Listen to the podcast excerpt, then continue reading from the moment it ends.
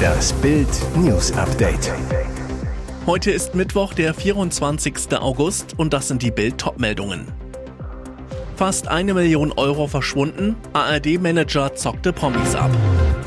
Verbraucherschutzchefin fordert in Bild keine Preiserhöhungen nach Tankrabattende. Vergewaltigung auf Spielplatz in Rheinland-Pfalz. Mädchen holt mit heimlichem Handzeichen Hilfe. Fast eine Million Euro verschwunden. ARD-Manager zockte Promis ab. Er suchte seine Opfer am liebsten in der Promiszene. ARD-Manager Udo Voth war 20 Jahre lang Unterhaltungschef des MDR, entdeckte unter anderem Florian Silbereisen. 2011 wurde er gefeuert. Die Vorwürfe Verdacht auf Betrug, Untreue, Bestechlichkeit und Steuerhinterziehung. Ab 1. September muss sich Voth dafür vor dem Landgericht Leipzig verantworten. Jetzt kommt raus, der ARD-Chef soll sich in der Showbranche eine knappe Million Euro ergaunert haben. Manager, Veranstalter und TV-Produzenten, unter anderem von Harpe Kerkeling, Florian Silbereisen, Stefan Mross oder Helene Fischer, aber auch Stars fielen auf Voth rein, aus Mitleid. Bild sprach mit einigen Opfern, wegen des Prozesses müssen sie hier anonym bleiben. Einer sagt, Odo bettelte überall um Geld, es ging immer darum, anderen Menschen privat zu helfen, Produzenten zu retten oder neue TV-Shows zu finanzieren. Mal funktionierte seine Kreditkarte nicht oder Produktionsfirmen mussten sofort bezahlt werden. Die Opfer überwiesen Geld auf angebliche Firmenkonten oder zahlten in Bar. Verbraucherschutzchefin fordert in Bild keine Preiserhöhungen nach Tankrabattende. In einer Woche endet der Tankrabatt. Der Liter Benzin wird dann um 35 Cent stärker besteuert, Diesel um 17 Cent. Verbraucherschutzchefin Ramona Popp mahnt die Ölmultis aber, die Preise nicht anzuheben. Popp zu Bild. Die Krise hat zu Rekordgewinnen der Mineralölkonzerne geführt. Es gibt also keine zwangsläufige Notwendigkeit, dass die Konzerne die Spritpreise nach Auslaufen des Tankrabatts erhöhen. Deutschlands oberste Verbraucherschützerin fordert vom Bundeskartellamt, die Preise genau zu beobachten und übergebührliche Preiserhöhungen oder kartellrechtswidriges Verhalten mit hohen Bußgeldern zu ahnden. Auch der ADAC kritisiert, eine Erhöhung der Preise nach dem 1. September um 35 Cent bzw. 17 Cent sei nicht gerechtfertigt.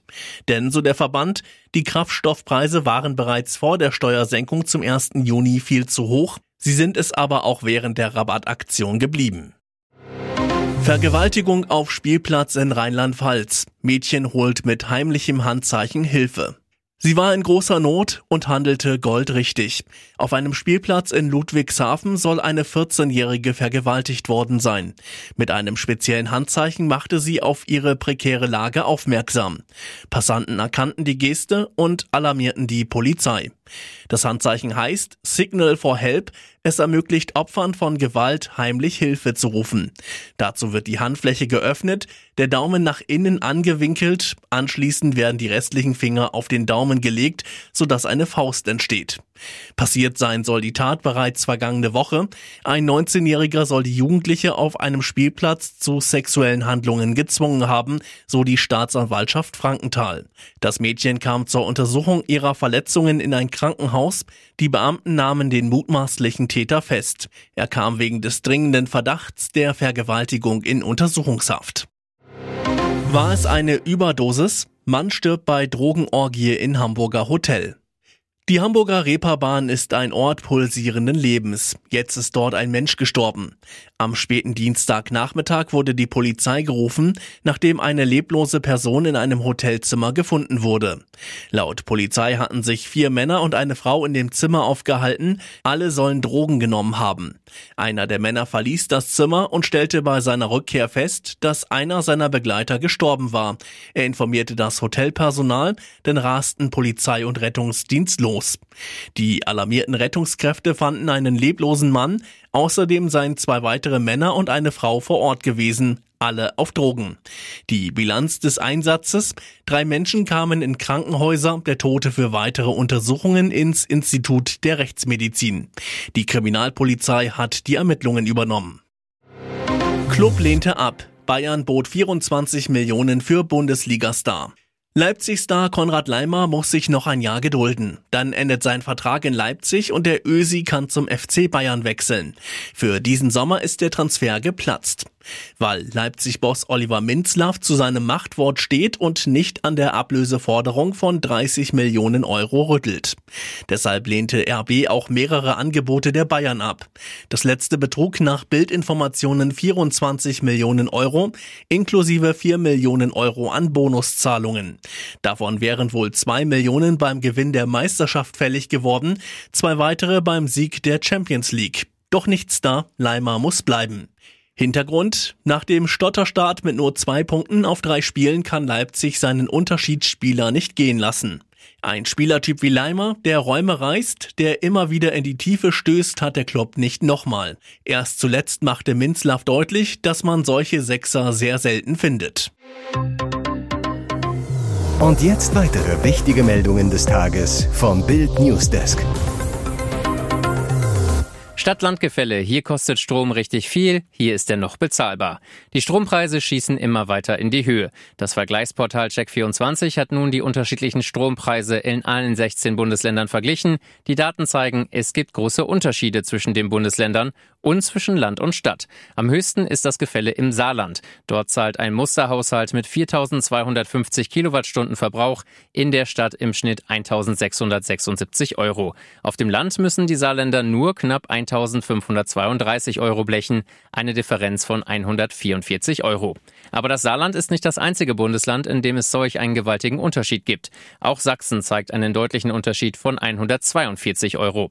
Es gibt aber auch Bundesländer, wo das genaue Gegenteil auf auftritt, etwa in Mecklenburg-Vorpommern. Dort ist der Strom in der Stadt im Schnitt 168 Euro günstiger. Ähnlich sieht es in Thüringen aus, wo der Strom auf dem Land 139 Euro mehr kostet. Der allgemeine Trend auf dem Land ist es etwas billiger. Der Grund, die Experten von Check24 gehen davon aus, dass Neukundentarife in Städten häufiger geschlossen werden und Städte auch tendenziell höhere Neukundentarife haben.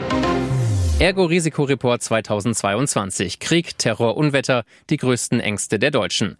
Der Beginn der russischen Invasion der Ukraine am 24. Februar und auch die Flutkatastrophe im Ahrtal im Sommer 2022 sind bis heute Ereignisse, die die Menschen geprägt haben.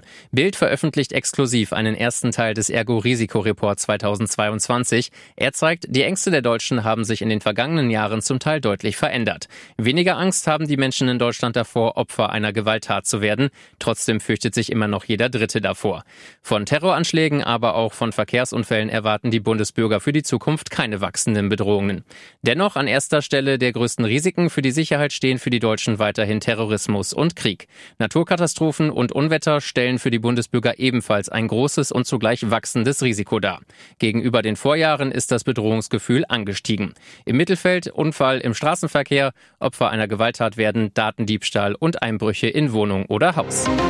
Zug kracht in NRW in Rollstuhlfahrer, tot. Zermalmt liegen die Reste des elektronischen Rollstuhls auf den Schienen, sind unter dem schweren Zug kaum mehr zu erkennen. Der Mann auf dem Gefährt hatte keine Chance. Tödlicher Zusammenstoß auf einem Bahnübergang im Kreis Gütersloh.